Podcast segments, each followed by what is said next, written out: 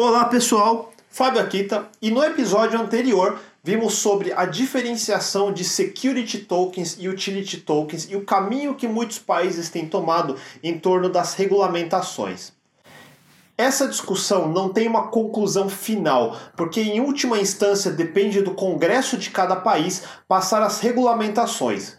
Mas mais e mais o discurso tem sido menos agressivo e mais razoável em torno de criptomoedas, em particular no lançamento das ICOs. O fator que freia todo mundo são os episódios como o crescimento parabólico do ano passado, que não é bom para ninguém, nem mesmo para os criptofunds, porque você cria um cenário irreal para investimento. Todos concordam que foi bom a correção ter acontecido logo, preparando o terreno para um novo bull run em breve. O fim do ano passado foi só uma prévia do que está por vir e um aviso para os interessados na infraestrutura estarem preparados.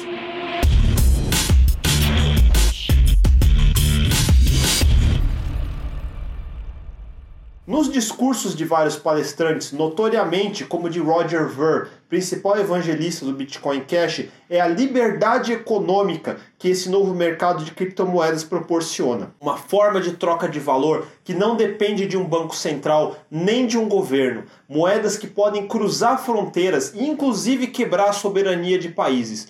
Muitos podem ser céticos quanto a isso, mas pergunte ao venezuelano quais opções ele tem. You can see Hong Kong in the 1950s versus Hong Kong today. And Hong Kong, as we all know, has been a bastion of economic freedom for the world. And in just a few short decades, it went from being a little sleepy backwater port into being a world-class financial center with just, you know, a hustling, bustling business every day with businesses all over the world being centered there. And we have a picture of Havana, Cuba in the same time period.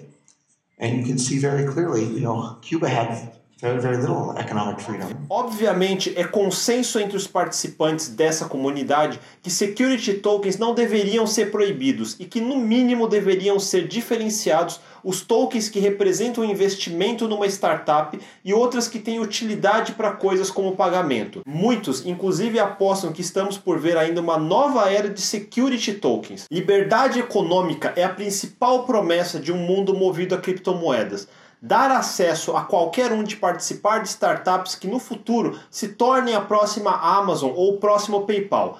Hoje em dia, o cidadão comum não tem acesso a esse tipo de investimento. Só depois de um IPO, quando muitos dos investidores iniciais que compraram barato já inclusive saíram do investimento e realizaram lucros seguros às custas do risco que a população em geral vai incorrer quando as ações vão a público. ICOs são a resposta ao mercado de securities, bolsas, corretoras de fundos de investimento tradicionais.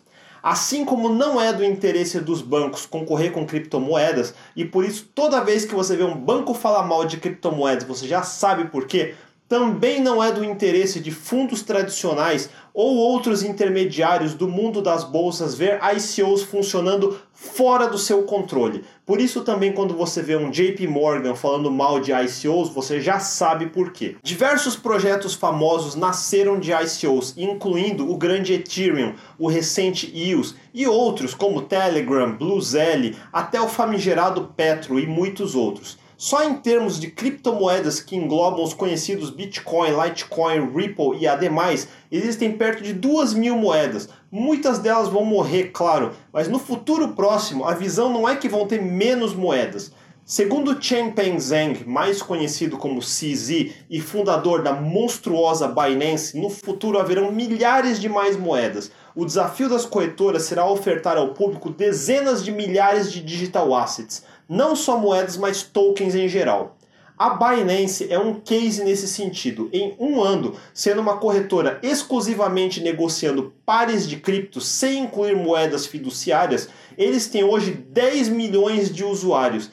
Nasceram na China, mas a Ásia em geral adora eles. CZ é praticamente um Steve Jobs e o povo cria selfies e pedir autógrafo. A afirmação do CZ que o mundo pode ter milhões de criptomoedas ou tokens faz muito sentido. E eu tendo a concordar. Pensa comigo, por causa do episódio Napster e depois dos dias de bitcoins com cases como The Pirate Bay, o consenso foi que para distribuir assets digitais como música, a única forma é através de um intermediário que controla a distribuição, o famoso modelo iTunes iniciado pela Apple e replicado com sucesso sucesso em outros jardins fechados, como a Apple App Store, Google App Store, Steam, Netflix, Amazon Prime e assim por diante, pulando de modelos de compra para modelos de assinatura. Mas o principal, com a identidade e unicidade da distribuição ou do uso controlado por uma entidade privada centralizada. A ideia de mecanismos como blockchain é permitir a transferência de propriedade digital de forma única, com um consenso que independe de centralização. E isso muda tudo. E num mundo onde esse mecanismo se torna ubíquito,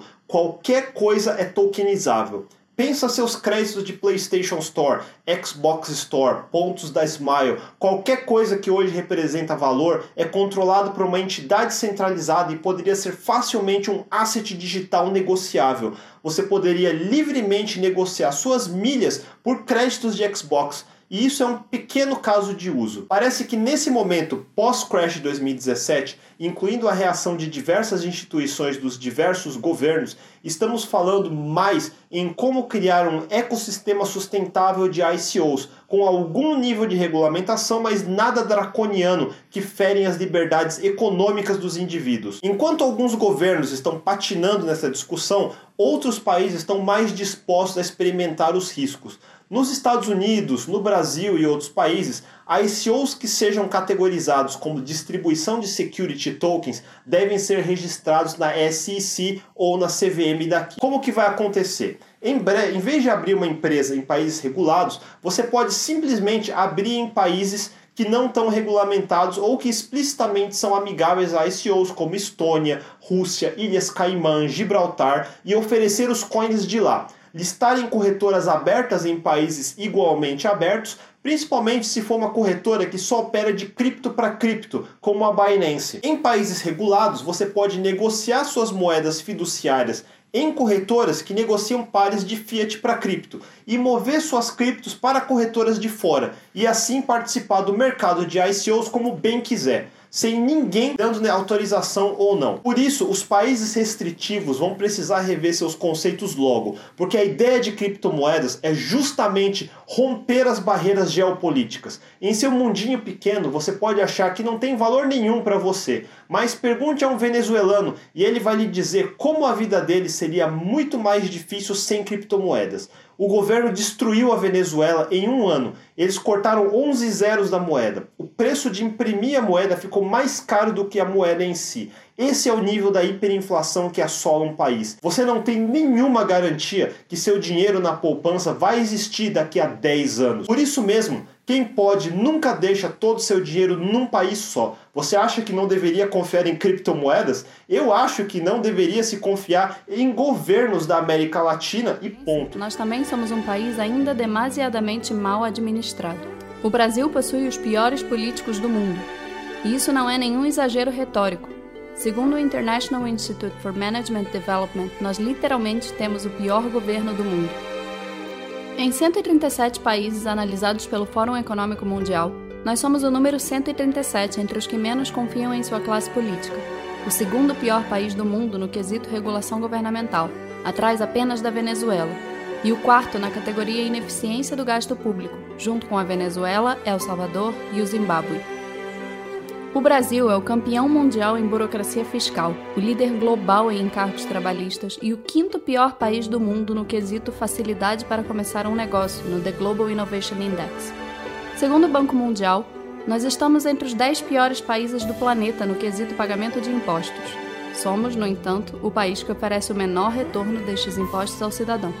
Os ocidentais até têm uma noção disso, mas a Ásia é muito mais populosa que o Ocidente. Se você não tem ideia, pensa assim: a América tem um bilhão de pessoas. A Europa tem um bilhão de pessoas. O continente africano tem um bilhão de pessoas. Os outros 4 bilhões estão na Ásia. A taxa de crescimento populacional nas Américas, Europa e Ásia já estabilizou. Em alguns anos será a África a crescer demasiadamente. Então vamos ficar com 1 bilhão nas Américas, 1 bilhão na Europa, 3 a 4 bilhões na África e 4 bilhões na Ásia. O seu mundo é muito pequeno se você pensa só nas Américas e na Europa. Qualquer coisa que vai ter impacto global, seja economicamente, climaticamente ou qualquer coisa assim, vai vir primeiro da Ásia e depois da África. Você sabia que, sabendo disso, hoje a África é a China da China? Veja esse vídeo.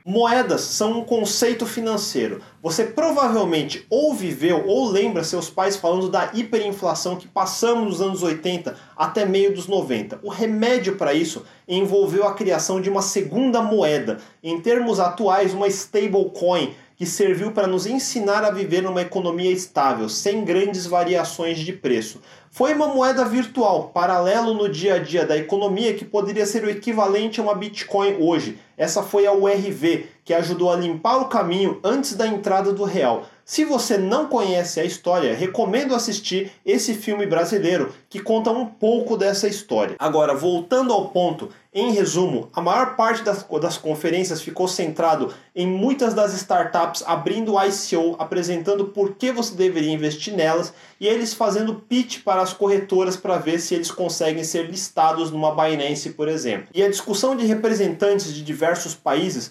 discutindo a situação de, atual de regulamentação, incluindo um pitch forte para países irem ver como está Taiwan, Malta, Suíça, Singapura, por exemplo. E um recado aos países ocidentais: se eles ficarem relutantes por muito tempo, vai ser tarde porque a Ásia e o leste europeu estão acelerando. Eu fiz algumas pesquisas e a América do Sul é um caso vergonhoso de adoção de criptomoedas. Como sempre, a gente está uns 5 anos para trás de todo mundo. Veja o Brasil. Se você procurar saber qual o volume de transações diários, digamos que num dia normal sejam registrados cerca de 700 bitcoins negociados por dia em todas as corretoras.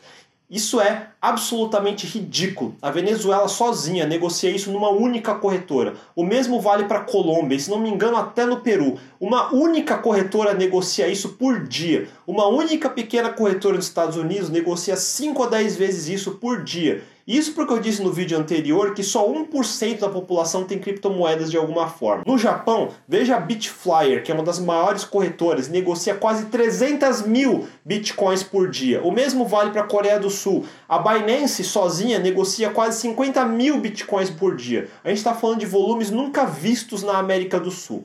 Soma isso ao fato que nosso mercado é pobre em tecnologia e em visão de negócio. Desses 700 bitcoins, eu não ficaria surpreso de confirmar que metade desse valor é basicamente nulo. São negociações automatizadas para inflar o volume sem equivalente em lastro de criptomoedas. Então o Brasil como um todo, se negociar 300 bitcoins por dia é muito. Outro ponto importante que foi levantado na palestra de Jason Han da Cacau quando o web browser foi inventado no começo dos anos 90, já existia 2% da população mundial usando a internet de alguma forma, mesmo que bem primária, como troca de e-mail e vendo páginas de conteúdos de universidades. O uso de criptomoedas no mundo ainda está no 0,2%, e mesmo assim já tem o market cap de agora. Estamos caminhando para os 2%. Imagine o crescimento exponencial a partir daí. Eu já disse isso em outros canais e repito aqui. Estamos na era pré-browser, pré-Amazon, pré-Google. Imagina as possibilidades. A nossa missão é chegar aos 2%. Nesse ponto a gente vai começar a ver a matemática exponencial começar a gerar resultados mais palpáveis para a maioria da população.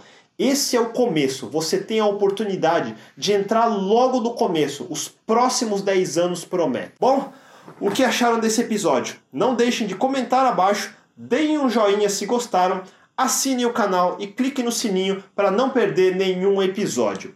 Valeu, pessoal, a gente se vê.